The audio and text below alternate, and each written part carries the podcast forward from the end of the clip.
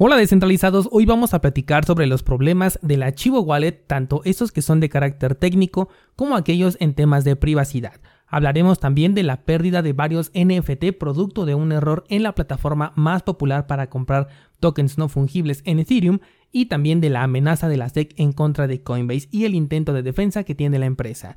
Hola de nuevo y bienvenidos a Bitcoin en español. En este podcast adoptamos la filosofía de una economía sin intermediarios, una interacción económica punto a punto que nos permite transferir valor sin ninguna clase de restricción. Hemos cambiado las cadenas centralizadas que limitaron nuestra economía durante años por cadenas de bloques que entregan transparencia a nuestra interacción económica. Y todo gracias a Bitcoin. Te doy la bienvenida a Bitcoin en español un espacio donde somos libres, somos soberanos, pero sobre todo somos descentralizados. El precio de Bitcoin se mantiene todavía por encima del soporte de los 42.000, pero no se le ven intenciones de recuperarse de manera rápida. Es probable que se requiera otro movimiento orgánico que vaya poco a poco incrementando el precio.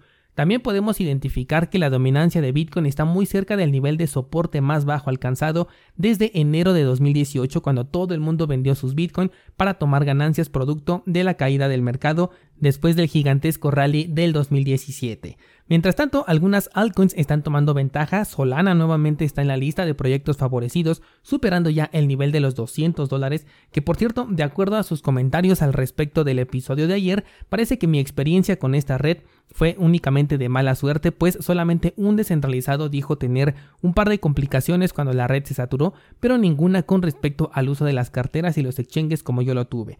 A pesar de que solo tuve mala suerte, me queda todavía la duda de por qué se ha saturado la red tomando en cuenta que aún no existe una verdadera demanda en transacciones para Solana.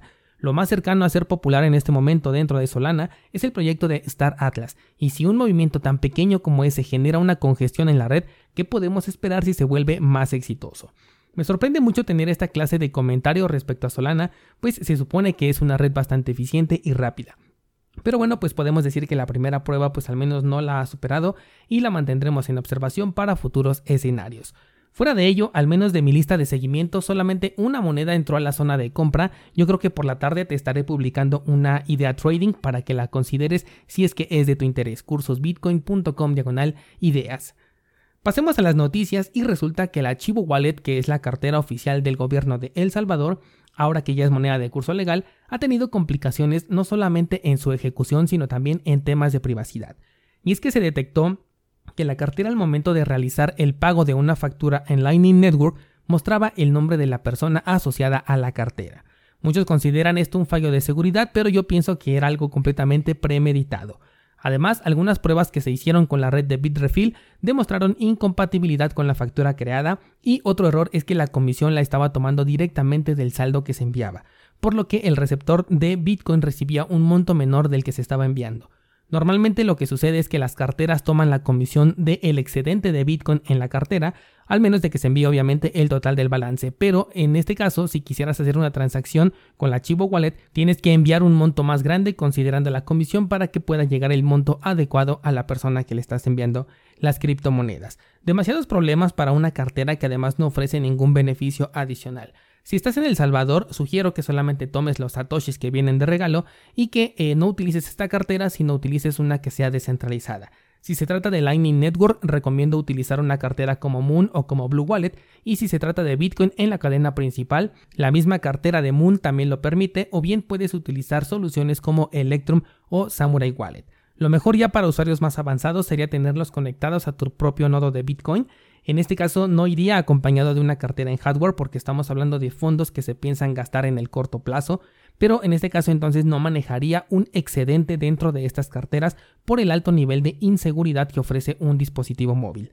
Aquel saldo que quieras guardar para un largo plazo, ese sí debería estar en una cartera en hardware debidamente resguardada con sus semillas de recuperación. Si todo lo que acabo de decir te suena a que hablé en chino, sugiero que te des un paseo por cursosbitcoin.com porque ahí hay cursos detallados que explican y te muestran cómo hacer todo lo que acabo de decir y mucho más. Otra cosa que vi ayer al respecto de El Salvador era la ya esperada noticia de que Bitcoin no servía para pagos intradía debido a que con la caída que tuvimos ayer en el mercado el precio de Bitcoin había disminuido. Aquí podemos entrar en un poco de polémica, pero me remonto al ejemplo del helicóptero que te puse en alguna ocasión. Bitcoin en su white paper no dice busco resolver el problema de los pagos intradía, el transporte y los gastos diarios. De hecho, no considero que exista un problema a resolver ahí, salvo nuestras excepciones de siempre, Venezuela y Argentina. Pero un país que maneja el dólar como moneda no tiene mayor complicación en los pagos intradía. Entonces, ahora con Bitcoin tienes una herramienta que tiene una utilidad y un beneficio superior a los que tiene el dinero convencional. La pregunta es ¿por qué lo gastarías en algo que va a desaparecer, como por ejemplo un consumible, o bien algo que se va a devaluar? Hablo de comprar, por ejemplo, una televisión. Bitcoin es otra clase de dinero, por eso te decía lo del helicóptero, porque con un helicóptero no vas a hacer el súper, ahí vas en coche. Aunque en teoría sí se puede ir en helicóptero, pues resultaría ineficiente. Y lo mismo pasa con Bitcoin, aunque sí se puede realizar un pago pequeño o intradía, Podríamos considerarlo como ineficiente, pero más lo llamaría como un desperdicio. Claro que el uso que le das a tu dinero es completamente libre, pero personalmente sentiría que estoy desperdiciando mi dinero, mi Bitcoin, si lo utilizara para comprar una hamburguesa en McDonald's. ¿Qué piensas al respecto descentralizado? Cambiamos de tema y resulta que OpenSea, la plataforma número uno en compra-venta de tokens NFT, tuvo un error en su plataforma haciendo que 42 coleccionables se quemaran. Con esto se provocó una pérdida de aproximadamente 100 mil dólares. Esto tiene relación con los ENS, que son los Ethereum Name Service, de los que te hablé recientemente, en donde en lugar de copiar una dirección compleja alfanumérica, tú podías hacer una transacción hacia la dirección cursosbitcoin.com, por poner un ejemplo. Bueno, pues resulta que las transacciones con este tipo de direcciones CNS se confirmaban, pero la dirección que estaba asociado al nombre de dominio se modificaba y en su lugar colocaba datos aleatorios que ni siquiera correspondían con una dirección. Con esto, el token se quemaba, pues la blockchain es inmutable y una vez que la transacción se confirma, se han cedido los derechos de esos tokens. La única forma de regresarlos es que el receptor genere una transacción de regreso, pero en una dirección inexistente pues no existe este propietario que pueda realizar dicho proceso. Por ahora no se sabe qué medidas van a tomar al respecto para compensar a los usuarios afectados. Yo recuerdo que cuando te hablé de las direcciones ENS, te comenté que eran algo interesante, pero por temas de privacidad preferiría no utilizarlas. Bueno, pues ya tenemos ahora una segunda razón por la cual podemos sí experimentar, pero no convertirla en una cartera oficial porque ya vimos que estamos poniendo en riesgo cualquier cantidad de dinero que se nos envíe o que enviemos por este medio porque las plataformas que están detrás pues pueden tener alguna vulnerabilidad. Toca turno ahora hablar de Coinbase, una empresa que ahora se encuentra en la mira de la SEC porque dice que los productos de lending que quieren ofrecer son un valor y por lo tanto no los pueden comerciar. Además, la SEC amenazó a Coinbase de que si saca este servicio enfrentaría una demanda. Esto por supuesto que no le gustó al CEO de Coinbase quien dijo algo bastante interesante. Dijo que la SEC no estaba protegiendo a los inversionistas ni tampoco promoviendo mercados de criptomonedas nacionales justos, eficientes y seguros con sus tácticas de intimidación. Y digo que es curioso porque debido al historial que ha tenido esta empresa podríamos decir lo mismo de ella, siendo que su plataforma siempre se desconecta en los momentos de mayor volatilidad en el mercado, no responden o bien desestiman los problemas de pérdida de fondos de sus usuarios, entre muchas, de verdad muchas otras cosas. El CEO dice que no existe una regla clara con la SEC y salpica a otras plataformas diciendo que si a ellos los están atacando, ¿por qué a los otros no? Por lo que ahora plataformas como BlockFi y Celsius también estarían en la mira de la SEC. Me resulta interesante las medidas que se están tomando en contra de Coinbase cuando esta empresa ha sido muy fiel a los principios de una entidad bancaria. Siempre ha tratado de estar en armonía con los reguladores y las leyes por encima de la privacidad y seguridad de las criptomonedas de sus propios usuarios. ¿Será que hay algo detrás que no sabemos y por eso esta mm, presión? Recordemos que recientemente se habló de un hackeo también a las cuentas de Coinbase y poco se dijo después. Ya no encontré ningún seguimiento al tema y eso también me resulta bastante sospechoso. Lo que puedo decir es que tener tu dinero dentro de un exchange centralizado me parece un riesgo que no es necesario tomar.